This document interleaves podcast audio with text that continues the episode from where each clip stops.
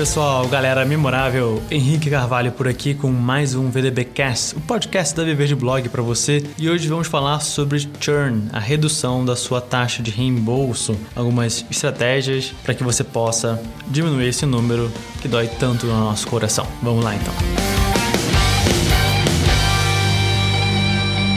O que é churn e como prevenir que ele aconteça são questões que todo empreendedor que trabalha com a venda recorrente de serviços tem. Mas, afinal de contas, o que é churn? O churn acontece quando seus atuais clientes, aqueles que pagam uma mensalidade para usar um serviço, simplesmente cancelam o contrato, fazem com que a sua receita seja afetada de forma negativa. Portanto, se você oferece cursos online, software como serviço, plataforma de cursos pagos ou qualquer outra forma de receita recorrente, você precisa se preocupar com o churn. O churn ele não é o problema em si, mas sim um reflexo de outras coisas em seu negócio que não estão indo tão bem ou que estão sendo feitas de maneira errada. Quando o churn ou o cancelamento finalmente acontece, praticamente não há mais nada a ser feito. É apenas o sintoma de uma doença dentro da sua empresa. Basta você fazer o diagnóstico certo para entender o que exatamente está fazendo os seus consumidores irem embora e como você pode virar esse jogo a seu favor, mantendo uma base de clientes satisfeitos e fidelizados. A taxa de churn pode ser um sintoma para diversos problemas, variando de acordo com o nicho de mercado da empresa em questão. Mas basicamente, mostra se você consegue fidelizar os seus clientes. E por que você deveria investir em evitar o churn? Por motivos como esses. Para evitar que seus investimentos em marketing sejam completamente em vão, para recuperar o tempo e dinheiro usado para atrair leads, para saber se o custo em atrair e nutrir o lead não está gerando prejuízo. Afinal, a taxa de churn tem um impacto direto no crescimento do seu negócio. Os sinais ocultos do churn.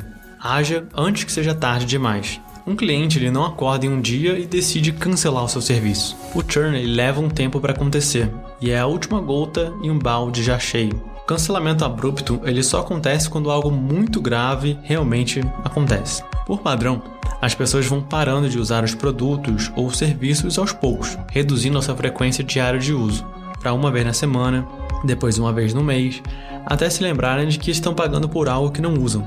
É por isso que a Netflix ah, e todas as empresas né, que geram receita através de serviços e produtos recorrentes se preocupam tanto em manter a sua base de clientes engajada para evitar o cancelamento, o churn.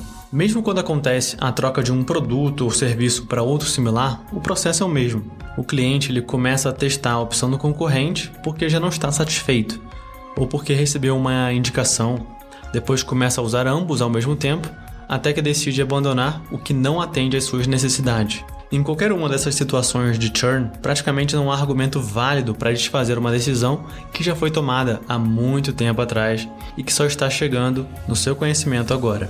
Os sinais mais óbvios que você pode ter que enfrentar em um cancelamento, se não fizer mudanças importantes, são os seguintes: os índices de satisfação dos clientes estão abaixo da média para a maior parte dos consumidores. Os índices de satisfação do cliente caíram em relação à última pesquisa que você fez.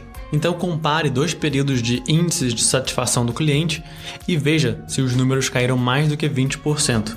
Fique de olho também em quantos consumidores afirmaram que não recomendariam seus produtos ou serviços para outras pessoas. Não importa se você já identificou sinais claros de que o churn está batendo na sua porta ou não. Você pode e deve implementar algumas ações para manter os seus clientes satisfeitos e fidelizados. Então aqui vão 10 ações infalíveis para equilibrar a taxa de churn do seu negócio. Número 1. Conheça o seu consumidor. Para identificar os possíveis sinais de churn, primeiro você precisa conhecer melhor os seus consumidores e como eles interagem com o seu produto ou serviço nas mais diversas plataformas. Isso significa que você precisa analisar dados não só do histórico de compra ou de uso do produto, mas também o número de contatos feitos com o serviço de suporte, né, do sucesso do cliente, quais os canais mais usados, as interações nas redes sociais e qualquer outros comportamentos que você julgue importante. 2. Converse com seus clientes. Não existe maneira melhor de descobrir o que está fazendo seus clientes dizerem adeus do que perguntando para eles. Ao invés de tentar adivinhar, com grandes chances de errar, o que o seu consumidor deseja, simplesmente pergunte mas não deixe para manter esse relacionamento próximo somente no momento em que o cliente mostra o auge da sua insatisfação e decide cancelar. Mantenha um relacionamento próximo, porém não invasivo, durante o processo de venda, desde o primeiro contato, durante a venda, no suporte e através de pesquisas de satisfação.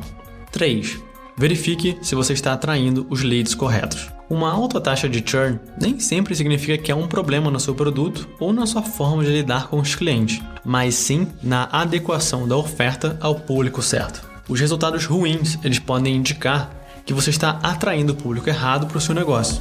Para descobrir que você precisa reavaliar suas personas e identificar se está atraindo apenas aquelas pessoas que seriam as reais beneficiadas pelas soluções que você oferece. Você também precisa tomar cuidado ao monitorar as métricas da vaidade. Isso para não cometer erros sobre os seus clientes. Afinal, uma grande quantidade de tráfego não necessariamente resulta em conversão se a audiência não for qualificada. 4. Faça ações personalizadas. Um cliente que usou uma versão de teste do seu produto ou começou um curso gratuito não pode ser tratado da mesma forma que um usuário de longa data, né, que está aos poucos deixando de usar a sua solução. Enquanto o cliente novo ele ainda precisa ser convencido a comprar, o cliente antigo ele precisa ser reengajado. E para cada um desses casos, a argumentação, seja por e-mail, chat ou telefone, será completamente diferente. 5. Crie a motivação certa.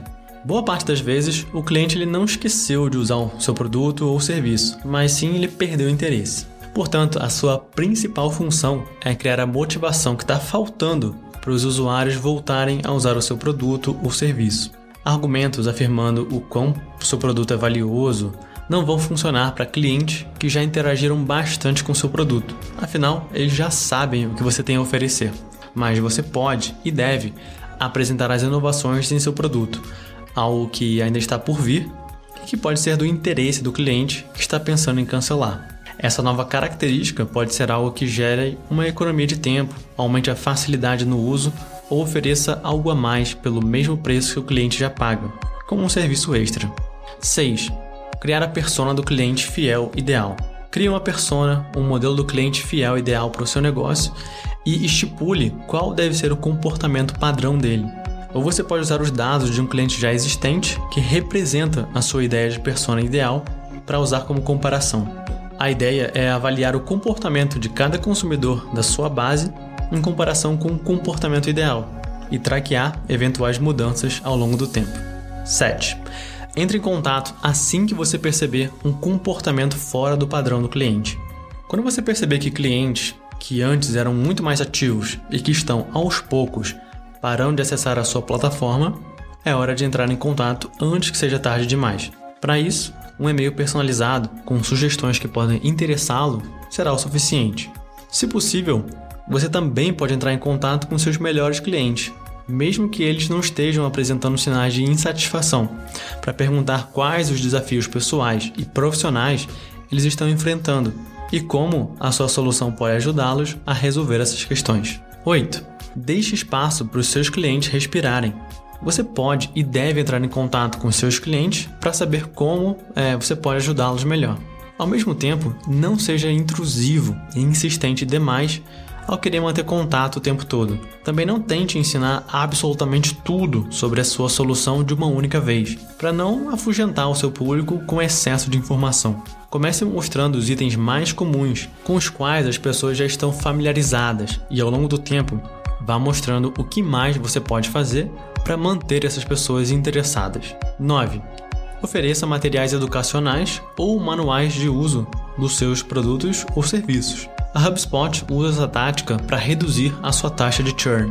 A empresa vende ferramentas e softwares para campanhas de marketing, mas eles constroem um relacionamento mais sólido com seus clientes, oferecendo cursos gratuitos sobre como usar o seu software da melhor maneira possível. Ao oferecer um treinamento que pode potencializar o resultado que os seus clientes obtêm com a sua ferramenta, a HubSpot aumentou o engajamento, garante clientes fiéis e baixa a taxa de churn. Número 10. Gamificação. Gamificação consiste em usar o formato de jogos em situações não relacionadas a eles, como aprendizado, trabalho ou até mesmo vendas. A gamificação funciona muito bem para evitar o churn, especialmente em cursos online, porque além de aumentar o engajamento em 60%, dar feedback de performance e aumentar a taxa de retenção da informação em 9%, mostra o caminho a ser seguido pelo aluno para chegar ao final do curso com o aprendizado desejado, fazendo com que o cliente fique tão envolvido nessa jornada que nem pense no churn.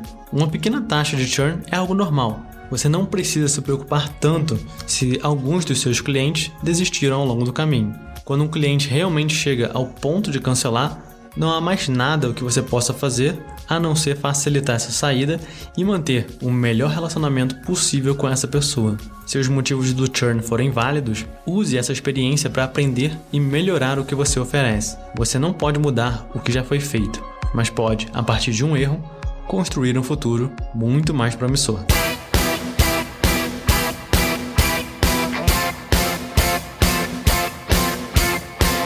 Muito bem, esse foi o nosso VDBcast de hoje sobre churn, a redução da taxa de reembolso, e eu espero que você tenha curtido aqui esse conteúdo, tenha se interessado aí pelas estratégias compartilhadas, e no próximo episódio vou falar sobre e-mail marketing criativo. Então eu te aguardo lá, um grande abraço, tchau, tchau.